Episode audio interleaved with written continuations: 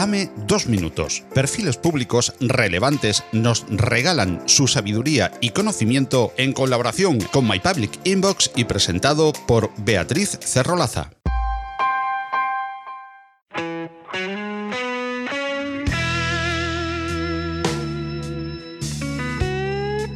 Hablar de Mercedes Álvarez es hacerlo de cultura y por supuesto de literatura. Esta bonaerense que a los 19 años se instaló en España donde pasó casi una década, tras licenciarse en sociología y realizar un máster, a su vuelta en Argentina se ha dedicado a la gestión cultural. Autora polifacética de poesía y narrativa, tiene ocho libros publicados y otro en camino. También imparte talleres de literatura y es sin duda una de las voces más sensibles y exquisitas del panorama literario actual. Hoy nos regala dos deliciosos y sugerentes minutos sobre la literatura y el deseo, que seguro os harán pensar. Hola. Bueno, me gustaría traer a colación una pregunta que surgió hace poco en un taller de lectura. Un alumno preguntó ¿para qué escribe un escritor? Lo cual es una pregunta que no tiene respuesta, es como ¿para qué uno está vivo? ¿Cuál es el sentido de la vida? ¿no? Entonces se impone otra pregunta que es el por qué.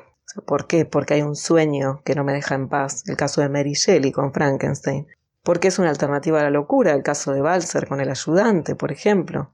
Porque se necesita dinero, motivaciones un poco más banales y más terrestres, como la de Stevenson cuando escribió Jekyll y Hyde. Y sin embargo, todas esas compensaciones no son nunca compensaciones reales. O sea, nada puede compensar esa cantidad de horas de desvelo, de falta de sueño, de dolor de espalda, que significa sentarse a escribir algo y sacarlo de uno mismo, ¿no? En ese caso, lo que podríamos decir es que el deseo está puesto en ese lugar.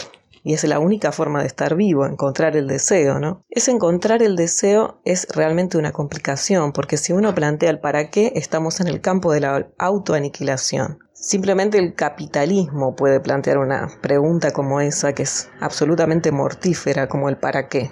No hay una respuesta para el para qué, como no la tenía Sócrates cuando se puso a tocar la flauta antes de morir, simplemente para tocar la flauta. El problema es cómo nombrar el deseo. Y bueno, esta es la pregunta que quisiera dejarles a todos en el día de hoy. Y esa pregunta tiene que ver quizá un poco con encontrar la verdad interior cuál es el verdadero deseo, que es lo único, lo único que va a poder poner en juego la motivación para cada uno de ustedes.